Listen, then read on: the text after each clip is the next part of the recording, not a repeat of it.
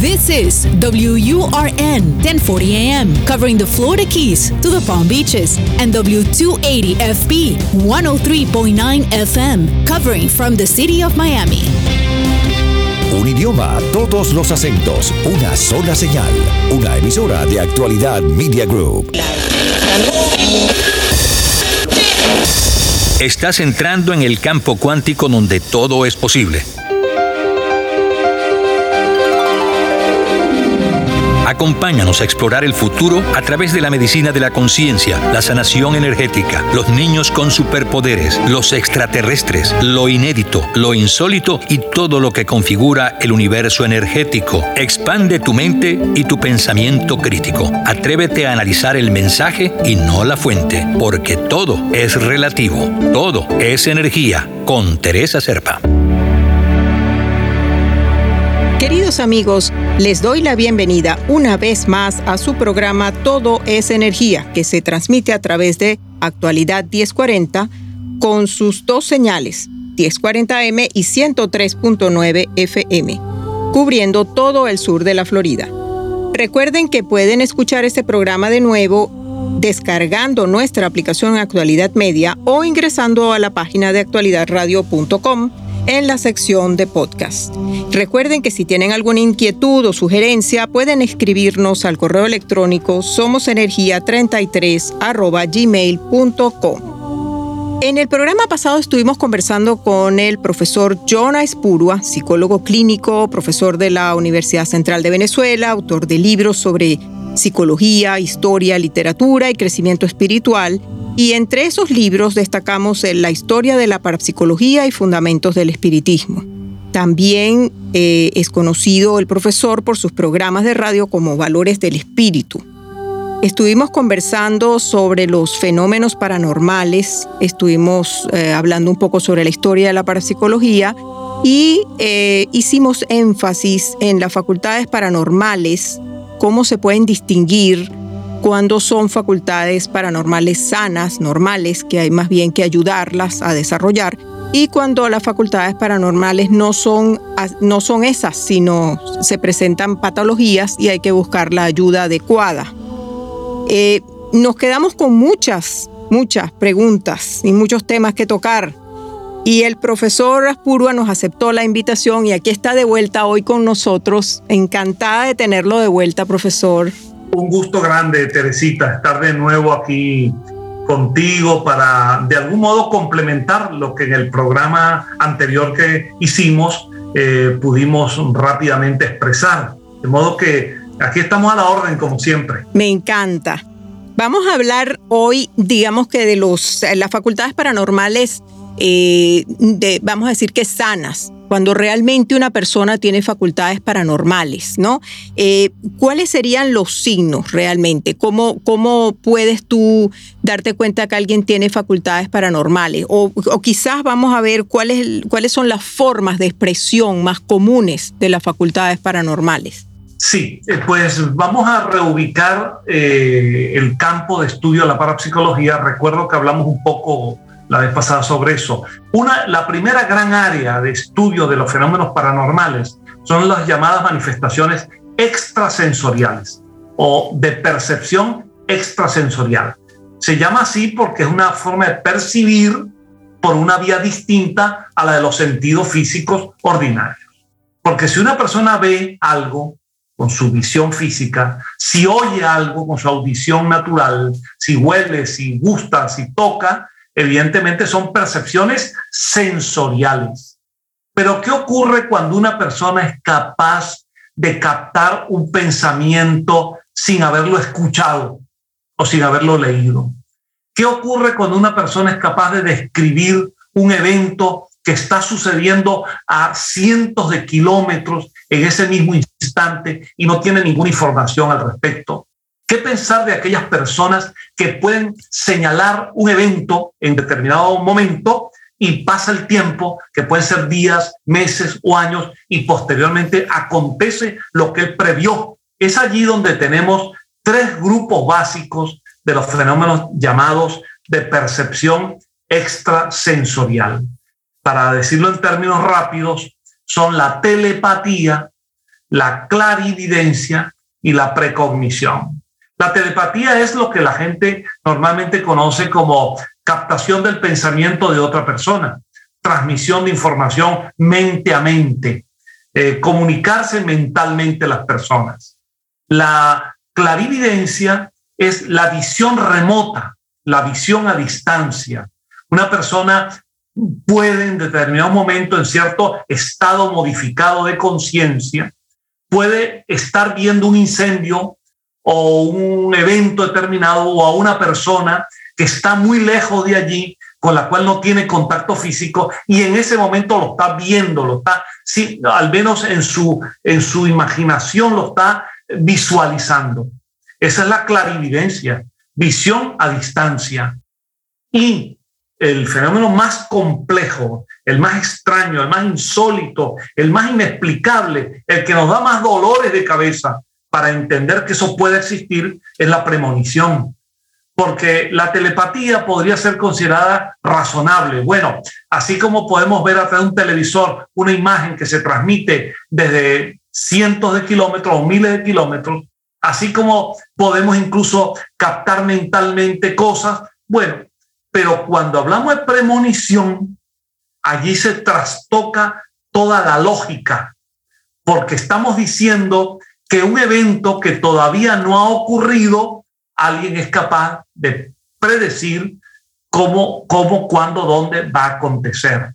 Y eso cambia toda la lógica de un de un entendimiento de las cosas en la ley de causa y efecto. Se supone que todas las cosas son efectos de causas anteriores, pero si alguien es capaz de visualizar, de predecir un evento que aún no ha ocurrido y luego se verifica que tiempo después acontece, ¿cómo explicar eso?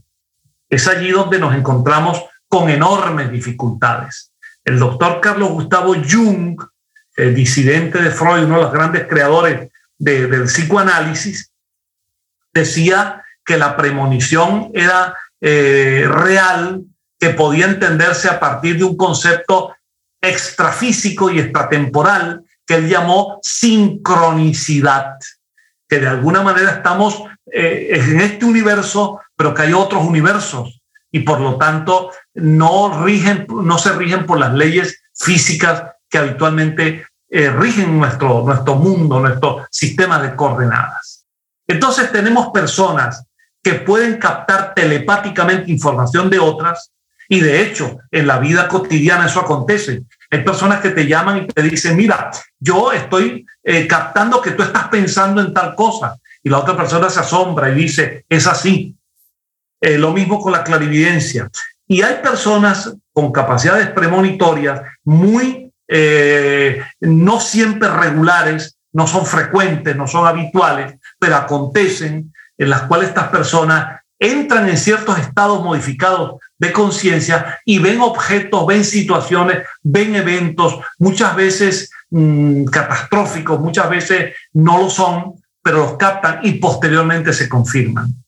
Esas personas con estas manifestaciones espontáneas son las que decíamos en el programa anterior, decíamos, o deben, deben encontrar personas que les expliquen lo que está sucediendo y las integren en un sistema coherente de ideas, o deben buscar especialistas. Y sobre todo, como ya insistimos, evitar que este tipo de manifestaciones puedan tener características eh, patológicas. Tú estabas hablando entonces de telepatía, de clarividencia y de, y de precognición en este momento, ¿no? Eh, la telepatía entonces es lo más común, porque es inclusive hasta entrenable. Tú puedes entrenarte y trabajar con, con otra persona hasta que logran comunicarse telepáticamente mediante ejercicios. Eso se ha podido comprobar que se puede hacer, se puede enseñar. Hay personas que lo tienen natural y hay personas que, que entrenándose, si tienen, vamos a decir que la tendencia, pueden llegar a, a, percibirlo, pero creo que todos los tenemos, de una u otra forma, todos tenemos telepatía, todos de alguna forma nos comunicamos con alguien con quien tenemos mucha conexión, de alguna forma sentimos a esa persona. Yo hace poco tuve en el programa una masajista terapéutica que me dijo que ella empezaba a sentir cuando estaba practicando masaje en sus pacientes, empezaba a sentir el dolor en su cuerpo del, que estaba sintiendo el paciente. Y aunque el paciente no hablara, ella le podía, el, el paciente casi que le decía, me duele aquí, es aquí donde está el problema. Y ella iba y lo ponía, y sin mediar palabras. Y que a ella eso le impresionaba, pero que le ayudaba muchísimo a tratar al paciente porque inclusive había dolores que el paciente ni siquiera estaba consciente de que los tenía y después dice, ¿cómo supiste tú que me dolía ahí? Entonces, eso, eso entraría dentro de qué campo entraría esto. Esto es telepatía, esto es... Eh, ¿qué, cuál sería la denominación? ¿O son varios? Es una, forma, es una forma de percepción extrasensorial. Hoy en día se han venido, hoy en día ya desde hace décadas, se han venido desarrollando modelos experimentales para favorecer la eclosión de la telepatía y su registro y su comprobación. Las personas, como tú dices, que se dedican a esta actividad de los masajes eh, bioenergéticos, por ejemplo, son muy sensibles y en efecto entran en contacto no solo con el cuerpo de la persona que están atendiendo, sino también con su mente y por eso están muy proclives a estas captaciones telepáticas y efectivamente les son muy útiles para reconducir la energía que canalizan a, a los efectos de, del proceso de masaje o el proceso terapéutico.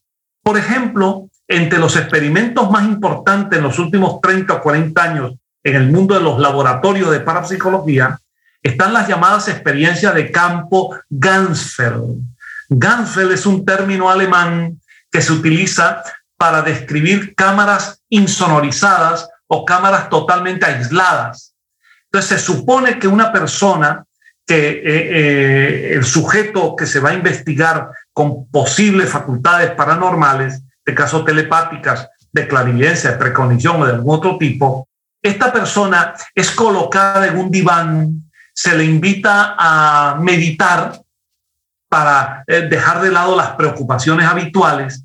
Eh, ese, en ese campo, en esa habitación, no hay ninguna modificación ni de temperatura, ni alteraciones variables, no hay ningún ruido, no hay ninguna luz que perturbe y efectivamente se ha podido demostrar que los resultados son mucho más evidentes, mucho más palpables. De modo que, así como también otras las áreas experimentales para el estudio de estos fenómenos son los laboratorios de sueños, que los hay, por ejemplo, en Estados Unidos varios. En estos laboratorios de sueños se investiga a las personas experimentalmente, habituándolas a dormir bajo condiciones incluso de registro electroencefalográfico con electrodos colocados en su cabeza, y se puede comprobar que en los casos de los movimientos REM, cuando hay los movimientos rápidos de los ojos y por lo tanto hay imágenes, hay onirismo, hay sueños, pues la persona está durmiendo y soñando, porque a veces se está durmiendo sin soñar, pero en esos momentos que se está soñando, las experiencias paranormales afloran de una manera mucho más clara y se pueden hacer experimentos con otras personas que están fuera de la, de, de, aquel, de aquella habitación donde el sujeto está durmiendo. De modo, en resumen de esto, es que se han venido desarrollando modelos experimentales que han podido comprobar que aquello que es espontáneo se puede mejorar a través de procesamientos eh, experimentales de laboratorio. Excelente. Eh, amigos, están escuchando Todo es Energía y estamos conversando con el profesor John Aispurua por actualidad 1040. La energía creadora que mueve al mundo. Todo es energía. Con Teresa Serpa, por actualidad Radio 1040 AM y 103.9 FM. John, y esto estábamos hablando entonces de cómo se manifiesta la telepatía y cómo pudiéramos inclusive medirla y ayudarla a través de, eso, de, esos laboratorios del sueño, viendo cómo eh, las personas que tienen precogniciones también se puede ayudar, porque aquí, aquí hay como, como, como una mezcla, ¿no? se, mezclan las facultades paranormales. El que tiene telepatía puede que tenga precognición y viceversa, y, con el tiempo se van mezclando, como si hubiera varios sentidos intuitivos que las personas van desarrollando o que vienen con ellos. O sea, es, eh, hay personas que tienen como más, yo no sé si todos los tenemos o es unas personas son más proclives que otras y los pueden desarrollar. O sea, ¿cómo sería eso? Porque yo siento que eh, mientras más se conecta la persona con su intuición, más oportunidades tiene de que afloren estas facultades paranormales que tiene la persona. Sí, eh, mm, de hecho, sobre algo de lo que has comentado, el doctor Rain eh, se dio cuenta de que había conexión entre unos tipos de fenómenos y otros. Y en uno de sus últimos libros, él mm, presentó el concepto de percepción extrasensorial general para señalar que muchas veces telepatía, clarividencia, precognición y otro tipo de fenómenos psíquicos estaban como estaban relacionados entre sí. Y eso efectivamente es así. Ahora bien, eh, todas las personas en nuestro fondo psíquico poseemos algún tipo de facultad, porque eso, eso viene con la especie, eso está con el ser humano desde sus orígenes. Y también se ha podido comprobar, aunque falta mucho al respecto, pero se ha podido comprobar que en, en algunas condiciones estas facultades se pueden, que se poseen espontánea y naturalmente, se pueden mejorar, se pueden perfeccionar, se pueden lograr fenómenos más complejos a partir de un desarrollo de ellos. Es lo mismo que sucede, aunque este es otro campo, dentro de los fenómenos no exactamente paranormales, pero sí fenómenos psíquicos, con la mediunidad. Las personas que poseen espontáneamente la capacidad de entrar en trance y allí en ese momento recibir información atribuida a un ser desencarnado, a un espíritu. Esos, los mediums poseen la capacidad de forma natural, normal. Ahora bien, eh, la práctica de la mediunidad, eso sí, bajo normas éticas, técnicas, científicas, bajo criterios eh, correctos, la práctica de la mediunidad lleva a desarrollar esas facultades y lograr resultados muy superiores. Personas que empezaron dando manifestaciones muy sencillas, mediums escribientes que lo que hacían eran rayas, líneas, dibujitos, terminaron incluso psicografiando libros. Es decir, que las facultades espontáneamente existen, se pueden desarrollar en muchos casos y para ello no solamente la técnica ayuda, sino también la propia educación moral de la persona. Es decir, una actitud positiva, una actitud honesta, una actitud digna, una, una actitud optimista ante la vida, em, eh, de colaboración eh, con el prójimo. Todo ello ayuda a la canalización de estas facultades. Hay una relación entre la técnica y la ética. Por supuesto, porque también es para qué vas a usar eso. Si lo vas a usar para servir, para el servicio de la humanidad, o lo vas a usar para otros propósitos. Porque realmente ahí es donde entra el campo de la ética, cuando alguien desarrolla su mediunidad o desarrolla todas estas facultades paranormales, el uso que les dé es donde entra la parte ética que tú dices, que inclusive ayuda a que las desarrolle mejor. Cuando la persona la, lo, utiliza para la ayuda de las demás personas, para el servicio de la humanidad para hacer el bien. Por eso, por eso, Teresita, es tan importante el estudio de buenos autores, por ejemplo, Alan Kardec, porque si en algo fue radical Kardec, fue en oponerse al lucro con las facultades mediúnicas. Kardec se opuso a ello y dijo que la, la mediunidad para ser eh, productiva, para ser, estar al servicio de la humanidad como fuente de conocimiento, fuente de información, fuente de espiritualidad, no puede ser objeto de lucro.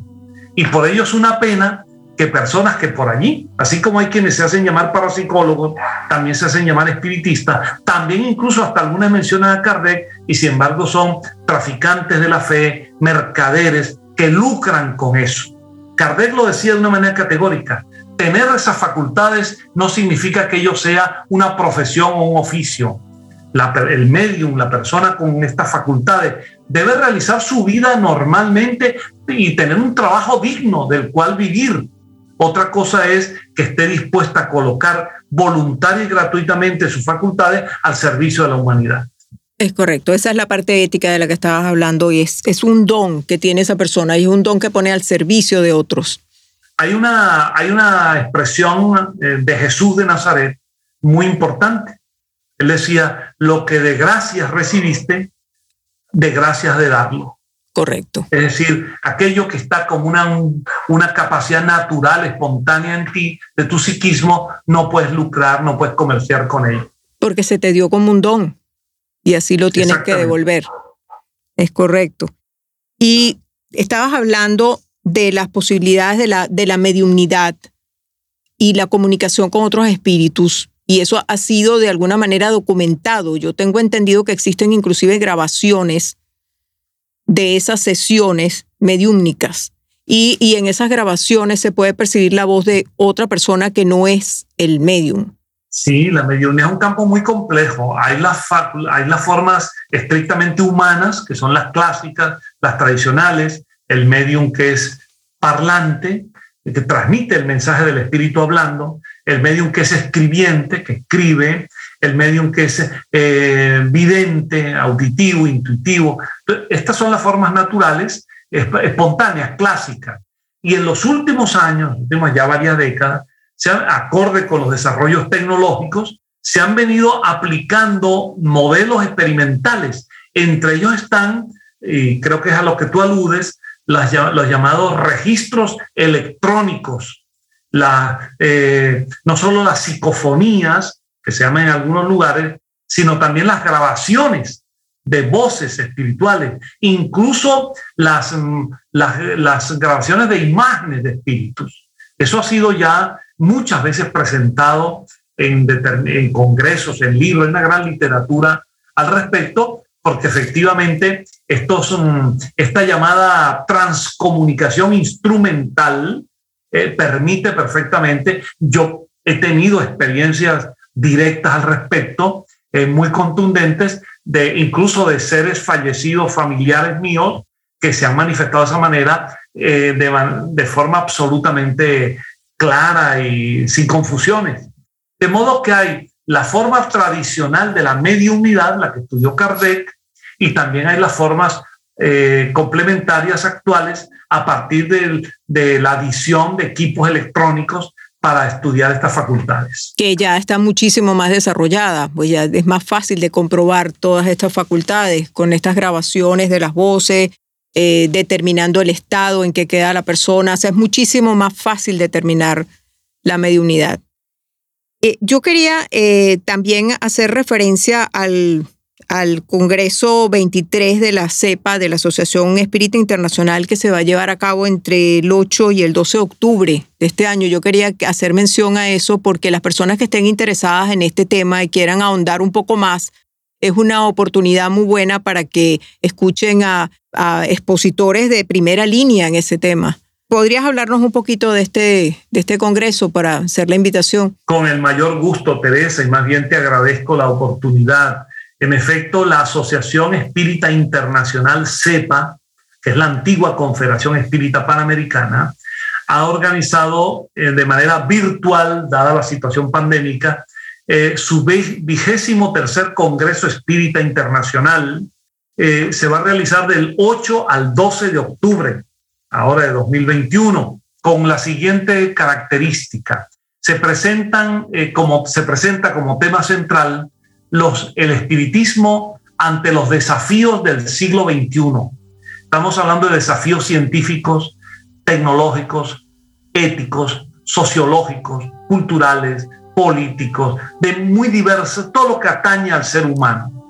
Hay decenas y decenas de expositores de Argentina, Brasil, Venezuela, Puerto Rico, Estados Unidos, Guatemala, de Portugal, de Francia, de España, de muchos países. Y una característica eh, muy interesante, este Congreso se decidió, dada la virtualidad del sistema, abrirlo a toda persona interesada no hay inscripción en el sentido de pago de ningún tipo de matrícula. Solo la persona únicamente tiene que registrarse y va a poder asistir durante cinco días a las conferencias que quiera, asistir según los temas, según lo que más le interese. Es la primera vez que se realiza este Congreso Internacional abierto al público. Ya hay miles de personas registradas, se ha, se ha contratado una plataforma tecnológica extraordinaria. Las personas tendrán oportunidad de hacer preguntas a todos los expositores de tantos países. De modo, Teresita, en la página, en la página de CEPA, www.asociación Espírita Internacional CEPA. Allí, en esa página está eh, la planilla para registrar la persona y eh, podrá estar del 8 al 12 de octubre libremente participando desde cualquier lugar del mundo en este Congreso. Muy interesante. Este programa de todas maneras queda grabado, por lo tanto esa información va a quedar allí y es de fácil acceso para todos los radioescuchas. Eh, de todas maneras, si se les interesa estos temas, también pueden contactar al profesor Aispurua si tienen alguna duda, quieren saber algo más a través de su Instagram, que es johnjon.aispurua.